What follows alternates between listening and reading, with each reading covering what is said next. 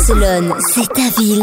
Equinox, c'est ta radio. Les news de Barcelone sur Equinox Radio. Si vous vous baladez autour de la Sagrada Familia, vous trouvez les commerces peut-être un petit peu bizarres, hein, que ce soit les commerces de fringues, de chaussures, les restaurants, les cafés. Il y a que des touristes à l'intérieur, que des groupes de Chinois. C'est tout bizarre. Et pour cause, Cham. Les commerçants de la Sagrada Familia paient une commission de 20% aux guides touristiques pour qu'ils emmènent leur groupe dans leur boutique. C'est le quotidien catalan Nacio Digital qui fait ressurgir le débat aujourd'hui.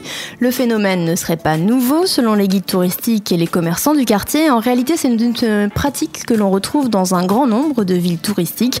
La Sagrada Familia attire chaque jour une moyenne de 10 000 personnes dans le quartier, mais pas toujours facile de capter ses potentiels clients pour les commerçants.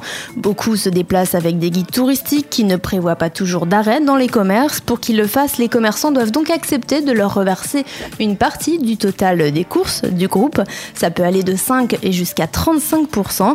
Quelques-uns continuent toutefois de refuser, ils préfèrent se contenter des touristes qui visitent la ville sans guide. Je tiens à signaler, je veux en dénoncer un. Près de Marina, il y a un magasin de bibelots, de souvenirs et tout. Il fait une liquidation depuis 6 mois. Ah oui, c'est Ça- suspect. hein, tu l'as vu, Ça, c'est- celui-là? ça, c'est connu, Il hein, a- liquidation totale. Le mec, toute il a une énorme affiche, liquidation totale, tout doit disparaître, moins 50%, et ça fait 6 mois qu'il liquide. Ça attire le chaland. Barcelone, c'est ta ville.